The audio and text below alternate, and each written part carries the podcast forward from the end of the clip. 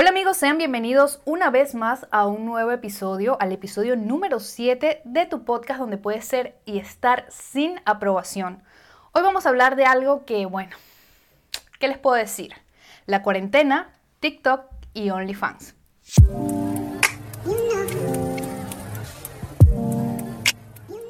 Pues sí, hablar del el tema actual que nos envuelve a todos a nivel mundial creo que puede sonar un poco cliché, sin embargo yo creo que es oportuno hablarlo en este momento porque me he dado cuenta que hay gente que está cambiando, los comportamientos de la gente en general, o sea, están en constante cambio desde que empezó esto. Aquí en Perú tenemos tres meses, tres, eh, desde que inició este aislamiento social y no sé cómo está la gente en la calle porque la verdad yo no salgo mucho, pero sí me he podido dar cuenta de cómo está la gente en las plataformas digitales. O sea, antes teníamos mucho tiempo para revisar redes sociales, para revisar Instagram, Facebook, Twitter, no sé, cualquier, cualquier red. Ahorita tenemos como que mucho más tiempo porque no sé. Hay gente que como yo, bueno, yo sigo trabajando, pero el tiempo que yo invertía eh, agarrando un bus hasta el trabajo, ahora estoy aquí en mi casa, entonces es como hay mucho más tiempo para ver redes sociales.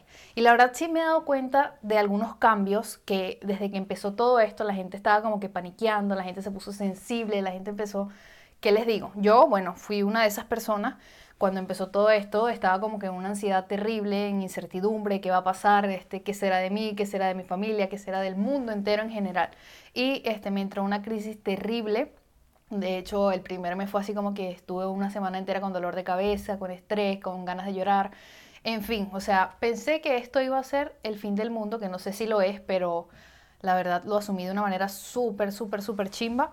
Y después como que también cambié y entendí, bueno, actualmente me di cuenta que mi vida antes de la cuarentena no es que era muy diferente a la cuarentena, porque tampoco era que yo este, me la pasaba saliendo cosas así, entonces como que le bajé dos a la intensidad con esto de sentirme súper mal y aquí la voy llevando más o menos como puedo, tratando de no saturarme de cosas súper negativas, que creo que es lo peor que podemos hacer, y este, viendo la forma de qué puedo hacer desde mi casa para no ser súper sedentaria como los primeros meses de esta cuarentena. Bueno, digo los primeros meses como que, la verdad yo siento que esto tiene como mil años eh, desde que decretaron el toque de queda, entonces es como colapso.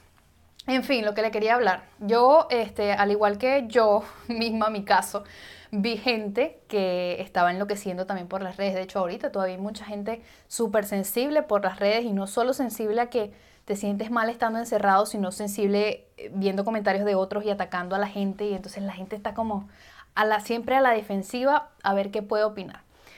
Desde que inició todo esto me di cuenta que la gente criticaba mucho muchas cosas. Pero si bien hay gente que sigue alborotada o gente que al inicio estuvo alborotada, creo que hay gente que se está adaptando a todo este proceso, a todo este nuevo normal, como aquí en el edificio de arriba, como que siempre se está cayendo alguien y, me, suena todo, todo suena aquí. Bueno, en fin. Ok, eso, eso fue durísimo, pero bueno, continuamos, estamos en vivo. Este, siento que la gente se está adaptando a estos cambios y eso me parece muy cool, pero me parece a la vez súper curioso. Por ejemplo, en mi Instagram yo tenía gente que cuando empezó la moda de los en vivos, porque eso fue un boom, que los en vivos, la, gente haciendo en vivos en Instagram, con invitados, con este, con fulano de tal.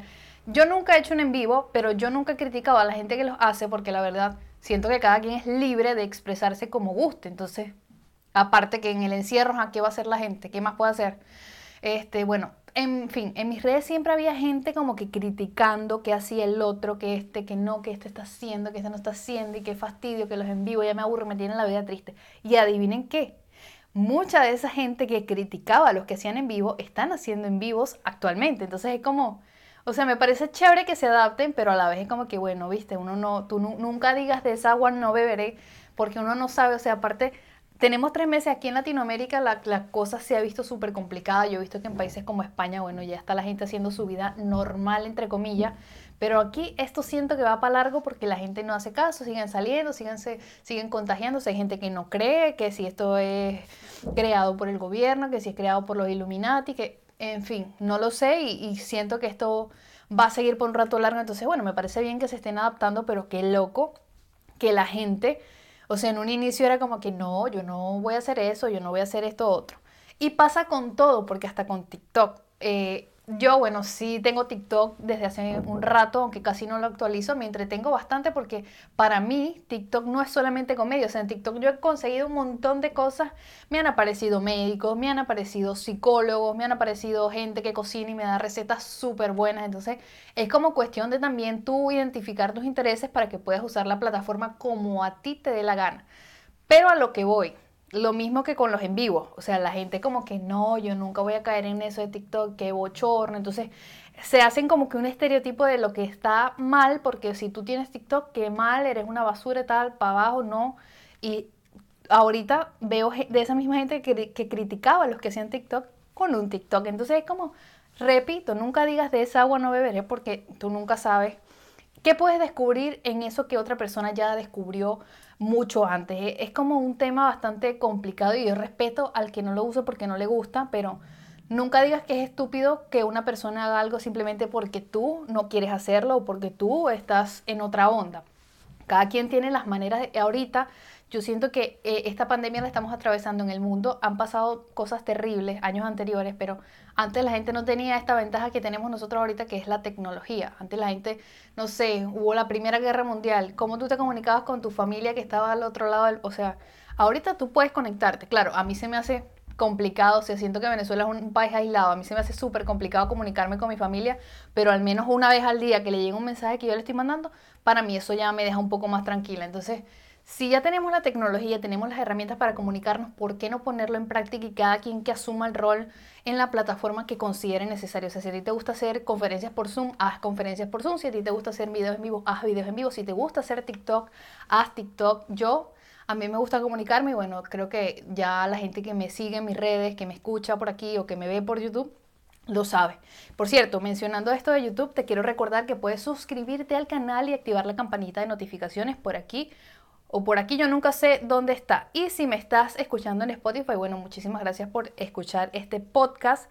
Y vamos a hablar de otro tema, porque a mí me parece que los en vivos y TikTok fueron como que el boom en el inicio de la cuarentena, pero ahorita hay un tema que está rondando, que es el OnlyFans, y me parece demasiado, o sea, es un tema súper debatible, porque cada quien tiene su punto de vista, pero para los que no saben, OnlyFans, que no creo que ahorita nadie sepa qué es OnlyFans, es una plataforma donde tú puedes comprar o puedes vender eh, contenido explícito a las personas que paguen por eso. Pues tú pones tu tarifa, cuánto vas a, cobrar por, no sé, un, paquete de fotos, lo que sea. Hay mucha gente, sobre todo en mis redes, me, hago así porque no quiero que el cabello se me venga al micrófono y me interrumpa. Este, hay mucha gente en mis redes, mira, yo tengo en mis redes, la verdad, tengo gente de todo tipo, e, especialmente en Facebook, porque tengo familia, tengo conocidos de colegio, del liceo, entonces ahí hay opiniones que ustedes entran y se quedan locos. He visto que últimamente, o sea, hay, mitad y mitad de debate en mis redes sobre OnlyFans, que si está bien o que si está mal. Y yo pregunté en mi Instagram, no lo dejé 24 horas porque se me olvidó hacerlo antes, pero pregunté que qué opinaban, si estaban de acuerdo o no. Aquí tengo mi respectiva chuletita. Y los resultados fueron los siguientes. 75% de personas afirmaron que sí están de acuerdo y el 25% dijo que no estaba de acuerdo. Pero ahí no queda la cosa porque yo también pregunté que este, justificaran su respuesta, por qué sí y por qué no. Y aquí les voy a compartir, las voy a leer porque ustedes saben que yo grabo con mi teléfono y las escribí aquí. Las voy a leer, una de las respuestas que me han puesto, igual las voy a poner en video para los que están en YouTube. Una persona me pone, Business es business, o sea, como que el negocio es negocio, sea lo que sea que tú estés haciendo. Tengo dos OnlyFans y es lo máximo. Esto de que tengo dos OnlyFans, yo creo que es que él, paga, es un chico, que paga suscripción a dos OnlyFans y él dice que es lo máximo. Uno me dice, todo lo que uno haga mientras no afecte a terceros está permitido. Yo comparto esto, esto sí lo comparto. O sea, si a ti te gusta hacer algo y no estás dañando a nadie, ¿por qué no hacerlo? O sea, si tú no lo quieres hacer. Creo que es un tema que es súper debatible. O sea, es, es la posición que tú tomes. Si a ti te gusta, no sé, el color verde, pero a otro no le gusta, es como que, bueno, a ti te gusta bien, pero a mí no. Entonces, si a mí no me gusta este, hacer ese tipo de contenidos, no lo hago ya, pero si hay alguien que le gusta, pues que lo haga. No sé, cada quien sabe lo que hace, más lo usan las actrices no por. No creo que solamente sean ellas porque ya, ellas tienen una industria Creo que, que es otro tipo de persona la que incursiona en este negocio del OnlyFans. Pero no sé, corríjanme si estoy equivocada. Otra persona me dice, la verdad no sé qué decir, solo sé que soy 100% rockero ochentero. Esto, este tipo de cosas es como cuando yo digo en una pregunta, pregúntenme algo interesante y la gente me dice, eres hermosa. Es como, quiero preguntas, o en este caso quiero respuestas. Así que no entendí esta referencia, pero bueno, ok. Eh, la pregunta, una pregunta que me gusta mucho ya para cerrar, para no aburrirlos tanto es, creo que todos trabajan de lo que les gusta y quizás por eso están allí. Esto me parece súper interesante. Yo creo que a esa gente nadie la obliga a trabajar de eso o a dedicarse a eso si usted no lo considera un trabajo. O sea, esa gente está allí porque le gusta y si puede sacar provecho de eso, pues esa gente no le está haciendo daño a nadie. Si usted no le gusta, pues no compre ese contenido, no haga ese contenido, pero es lo que yo pienso. Yo creo que es un tema muy debatible y que cada quien tiene su punto de vista y es respetable. Yo respeto todo punto de vista. Mm, pero no sé qué me ha, me ha salido aquí. Qué raro. Me estoy viendo esto recientemente. Pero bueno.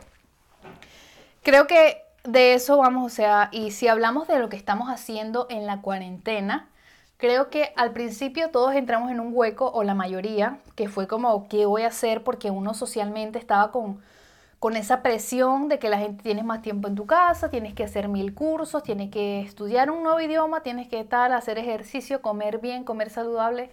Pero ¿por qué? O sea, e, estar más tiempo en casa no significa que tú tengas más ganas de hacer ciertas cosas que antes no hacía. O sea, si antes en un, en un escenario normal, por ejemplo, yo no me, me ejercitaba, porque ahora sí tengo que hacerlo, si más bien estoy con la presión de que no sé lo que vaya a pasar, entonces me parece un poco complicado no sé, yo, este, como les dije, en, el primer mes estuve súper hundida, súper ansiosa, qué va a pasar, qué iba a hacer con mi vida.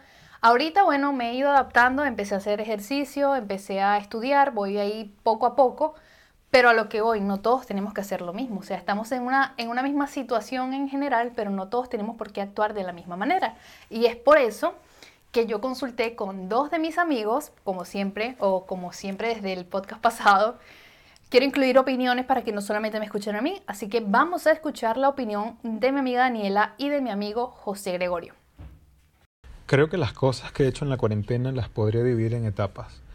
La primera como que estuve viendo series y durmiendo todo el día, como que aprovechaba el tiempo libre que tenía. Nunca pensé que duraría tanto la cuarentena.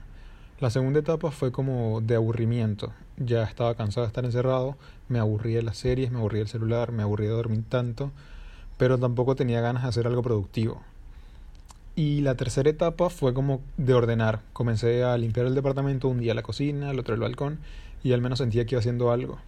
Y puedo decir que ahora estoy en la cuarta etapa, donde comencé a ver clases y digamos que estoy haciendo un par de cosas más. Aunque no, no generalizo de que estudio siempre, pero quizás en la semana hay días donde solamente quiero dormir y ver series y hay otros donde me despierto temprano, leo un poco, me preparo el desayuno, luego almuerzo, me pongo a ver series, capaz, y en la noche sigo estudiando. Bueno, al principio creo que igual que todo el mundo estaba con mucha ansiedad y muchos miedos eh, sobre la cuarentena, la, pandemia, Dios mío, ¿qué va a pasar? Eh, la economía, el trabajo y en ese momento creo que no quería hacer nada, no quería leer, no quería, no quería escribir un libro, no quería hacer todas esas cosas que, que en las redes sociales nos vendían como que este es tu tiempo para ser productivo. No, yo quería caer en pánico. Y inconscientemente creo que para combatir ese pánico empecé como a tomar nuevas rutinas de amor propio. Y no fue planificado, pero empecé a hacer como un skincare routine todas las noches. Me echo cremita en la cara y en las piernas.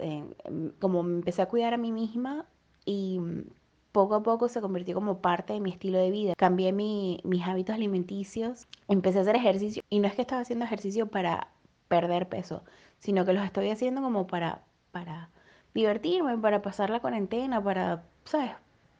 Y poco a poco me di cuenta que disfruto hacer estas cosas. Entonces durante todo este tiempo creo que empecé a quererme más a mí misma y me, estaba probando ropa y como que empecé a ver cambios. Wow, la ropa me queda más grande. Oh la piel la tengo demasiado perfecta. Estaba en una reunión en Zoom en estos días y mis compañeros de trabajo fue como que, wow, ¿qué te hiciste en la cara que la tienes tan brillante?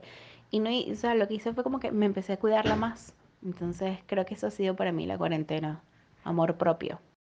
Y estas fueron las opiniones de dos grandes amigos para que ustedes vean, o sea, no se tienen que sentir mal si no están haciendo lo que quizás esperaron que iban a hacer en este tiempo, si se han pasado tres, cuatro meses, depende de donde tú estés, y no sientes que hayas hecho nada con tu vida, yo creo que ya con, creo que con estar este, bien mentalmente durante todo esto que está pasando, o sea, todo lo que, no solamente coronavirus, sino todo lo que está pasando es como que súper loco, o sea, las cosas, el mundo está cada vez un poco más raro, entonces uno tiene que ir adaptándose poco a poco, no hay que sentirnos mal por ser como somos, por hacer lo que hacemos.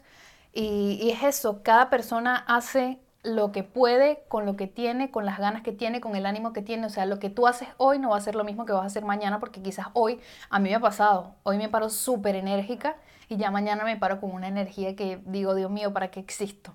Entonces es, es complicado este tema, pero no estamos solos haciendo nada. No está mal un día querer estar todo el día en tu cama porque, ajá, así es la vida, así somos, no está mal. Solamente no hay que compararnos porque compararnos es súper mal. Entonces, ese es mi mensaje del día de hoy. Ese es mi mensaje en el podcast del día de hoy. Gracias por escucharme, verme si estás en YouTube. Recuerda seguirme en todas mis redes sociales como Robaliasnela. Por allí también estoy compartiendo contenido y nos vemos en la próxima. Bye bye.